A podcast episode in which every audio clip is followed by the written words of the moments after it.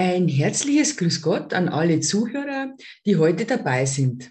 Der eine oder andere war vielleicht schon auf einem meiner Stadt Stadtspaziergänge mit mir Iris Weichenritter dabei. Damit es aktuell nicht möglich ist, fiel meine Wahl auf dieses Medium der Kommunikation. Hierfür sage ich ein herzliches Dankeschön an den Alfred Zedelmeier. Nun ist es aber gut und ich erzähle euch ein bisschen was von der Stadtidentität aus dem Jahre 1855. So, und gehen wir zurück in das Jahr 1855. Ingolstadt ist Garnisonsstadt. Jede Menge Soldaten. Und auch an jedem Eck Wirtschaft. Befestigte Wege hat es kaum gegeben. Pflastersteine waren die Bauweise, um die Wege einfach festzumachen, zum Entschlammen und logischerweise begehbar zu machen.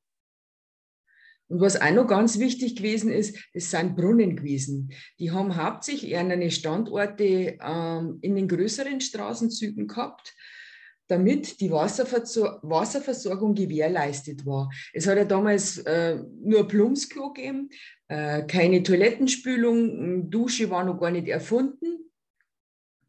Und von dem her war das, äh, ja, ich möchte schon fast sagen, teilweise lebenswichtig, dass man das Wasser nicht mehr aus der Schutter holen hat müssen, sondern dass man da zum Brunnen gehen hat können. Was natürlich als nächstes gewesen ist, Badetag. Das war einmal im Monat, also bei Großfamilien, also nicht wöchentlich, so wie später in den 40ern. Und bei dem Badetag, müsst ihr euch das so vorstellen, das ist ähm, ja ein großer Holzzuber gewesen. Und äh, der Holzzuber, der ist in der Waschküche gestanden. Und neben dem Holzzuber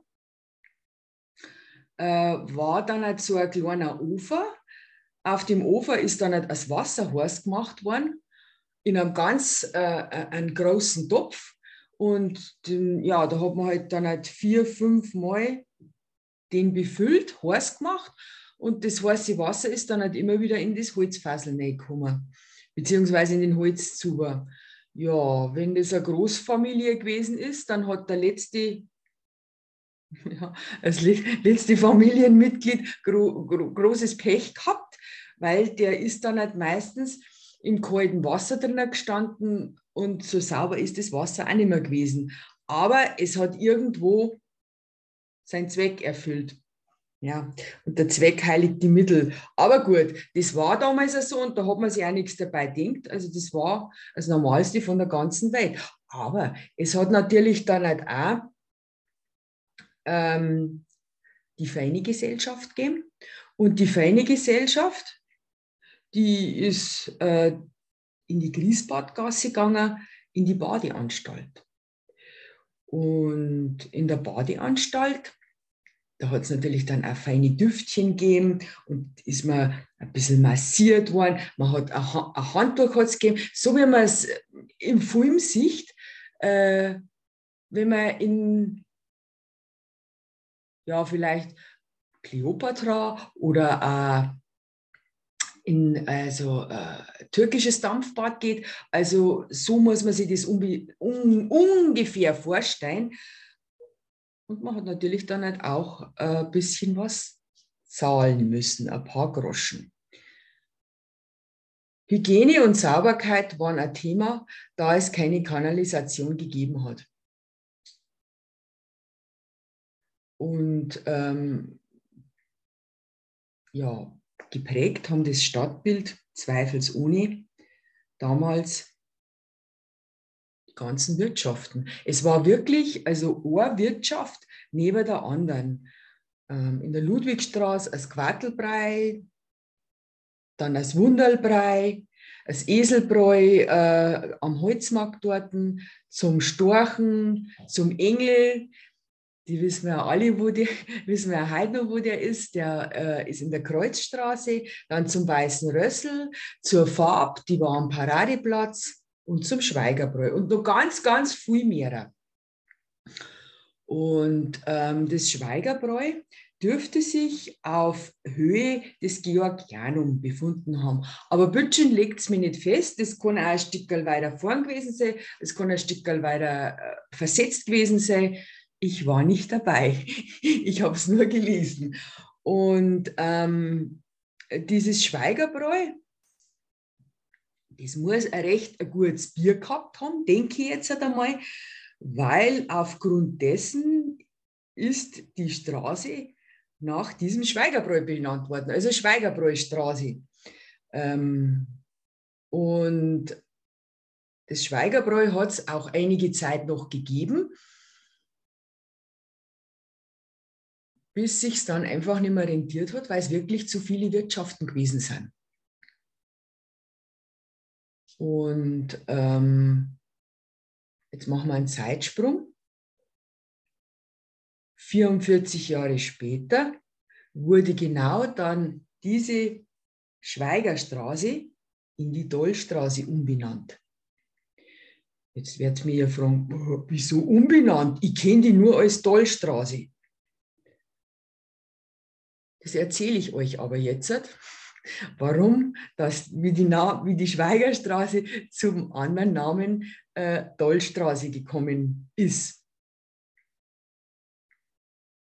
Wir sind immer noch im Jahr 1855. Das Stadtoberhaupt war der Oberbürgermeister Matthias Doll. Der war von 1855 bis 1895 im Amt und hat sozusagen die äh, Stadtregierungsgeschäfte der Stadt Ingolstadt in dem Zeitraum geführt. Geboren ist er am 7. November in Pessenbach, einem kleinen Dörfchen, das zur Gemeinde Kochel am See gehört. Über die Schulzeit und über sein Studium ist jetzt halt nicht so viel bekannt, weil das zum damaligen Zeitpunkt einfach nicht wichtig gewesen ist und ähm, ja, man, man, da nur ganz wenig gefunden hat. Er hat wohl äh, in München studiert und ist dann, halt, nachdem er mit seinem Studium fertig gewesen ist, hat es ihn doch tatsächlich auf die Schanze nach Ingolstadt verschlagen. Und zwar 1852 äh, ans Landgericht als Aktuar. Jetzt wird es mir fragen, Aktuar, das habe ich ja noch nie gehört. Was ist denn das?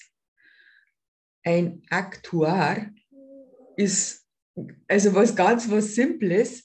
Es ist ein Finanzberater.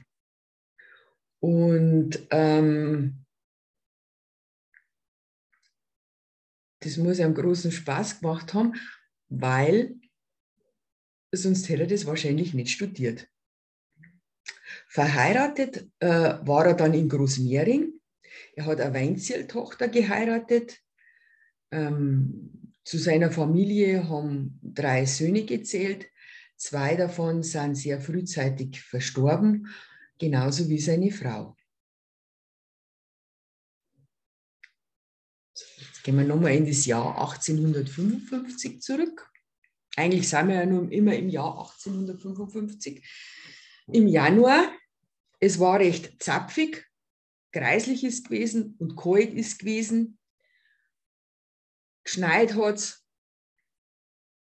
Und der bisherige Bürgermeister von Ingolstadt ist zum Landrichter und Stadtkommissar ernannt worden. Somit ist die Stelle vom Bürgermeister frei gewesen und hat nachbesetzt werden müssen. Unter zehn Bewerbern hat er den damals 38-jährigen Matthias Doll zum neuen Bürgermeister von Ingolstadt gemacht. Allerdings war das damals auch so, man hat da geschaut, ob sich der äh, Oberbürgermeister ähm, im Amt bestätigt, und zwar drei Jahre lang. Und wenn das der Fall gewesen ist, dann hat man denjenigen nochmal in einer Wahl zum Bürgermeister, zum Oberbürgermeister auf Lebenszeit in seinem Amt gewählt.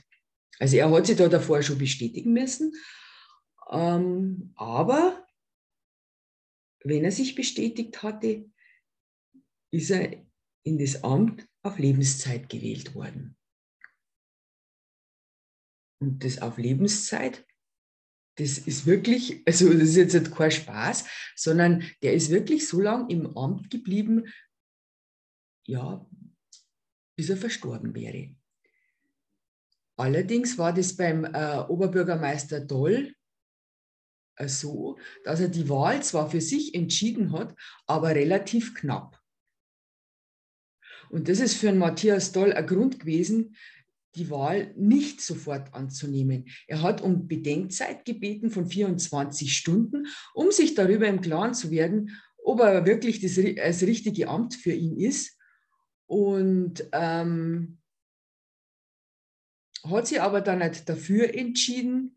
Er ist ein unwahrscheinlich pflichtbewusster Mensch gewesen und wollte einfach nochmal in sich gehen und sich auch ganz sicher sein, ob er der Richtige ist für das Amt.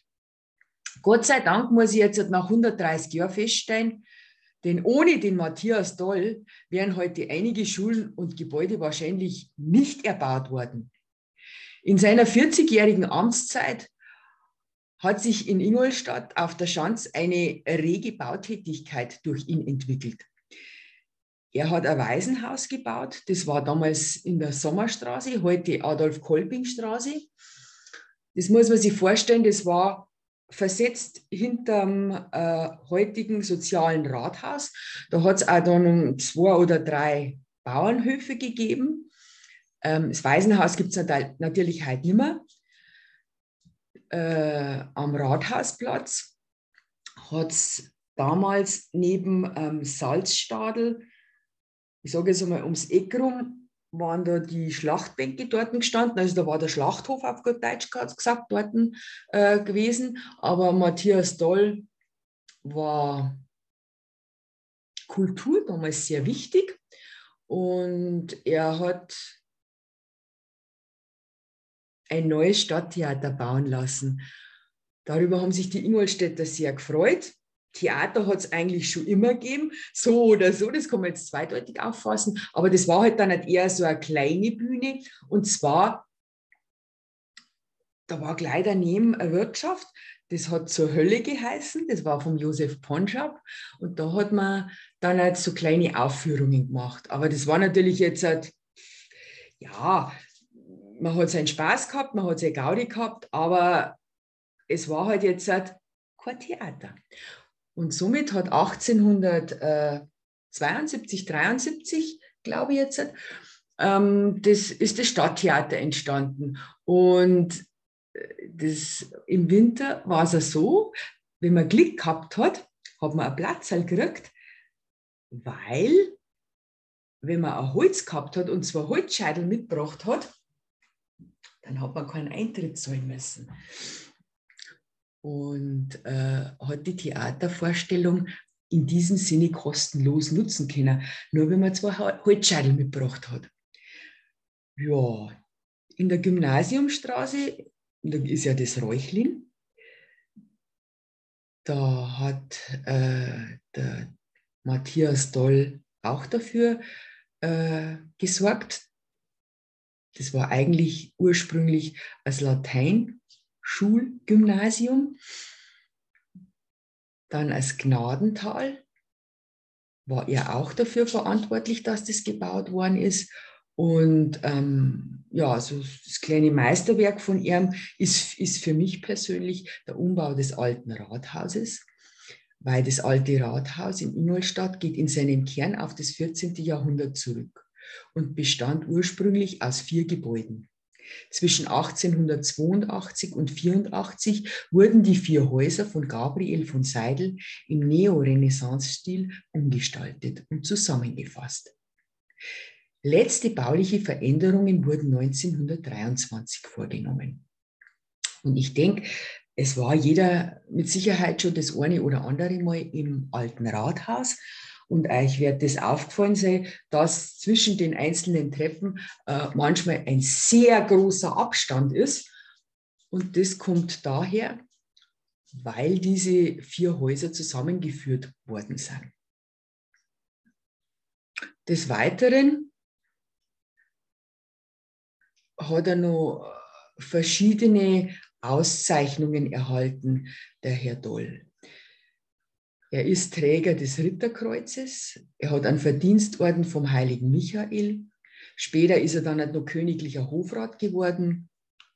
Und zu guter Letzt hat er die Ehrenbürgerrechte der Stadt Ingolstadt bekommen. Am 1. November 1896 trat Herr Doll knapp 80-jährig in den wohlverdienten Ruhestand. Und ich habe das vorher schon erklärt, das war jetzt nicht selbstverständlich, dass, dass man da einfach so wie er heute in Ruhestand geht, äh, sondern er hat tatsächlich einen Antrag stellen müssen, äh, dass er gerne in Ruhestand also gehen würde und ob man ihm das genehmigt. Ist ihm genehmigt worden, also ich denke nach 40 Jahren äh, hat er wirklich also äh, einiges erarbeitet und äh, gutes Werk getan. Und von dem her, also wohlverdienter, mehr als wie wohlverdienter Ruhestand. Seinen Lebensabend äh, verbrachte er teils bei seinem Sohn in München und teils bei den Verwandten seiner Frau in Großmering. 1898, also nur zwei Jahre nachdem er in Ruhestand gegangen ist, ist er verstorben. Unter gro großer Anteilnahme der Bevölkerung wurde der Ehrenbürger Matthias Doll im Ingolstädter Westfriedhof beigesetzt. Das Grab wird bis zum heutigen Tag von der Stadt Ingolstadt gepflegt. In einer kurzen Würdigung seiner Person trug Herr Grohr vor. Herr Hofrat Doll war ein hervorragender, ehrenhafter Charakter, ein unermüdlicher, fleißiger Beamter, ein aufrichtiger, stets dienstgefälliger Berater aller Bevölkerungsklassen, ein Freund der Schule, ein Wohltäter der Armen, ein umsichtiger mit zwar äußerst peinlicher, aber weiser Sparsamkeit, wirtschaftender Leiter der städtischen Angelegenheiten. Ich denke, also diese Aussage vom Herrn Grohr bringt, bringt die Person Matthias Doll so ein bisschen auf den Punkt, wie er wirklich gewesen ist. Also das ähm, können wir gar nicht wissen, das kann ich gar nicht wissen, aber das, was man liest, also das ist, das ist und hat mich immer schwer. Also das hat mich schwer berührt. Also unglaublich, also ja. Und äh, vielleicht führt euch ja der nächste Spaziergang am Westfriedhof vorbei und ihr besucht einmal das Grab von Matthias Doll. Für heute ist das Geschichte zu Ende, aber es wird noch das eine oder andere folgen. Ich wünsche euch eine schöne Zeit. Bis demnächst, die Iris von der Schanz.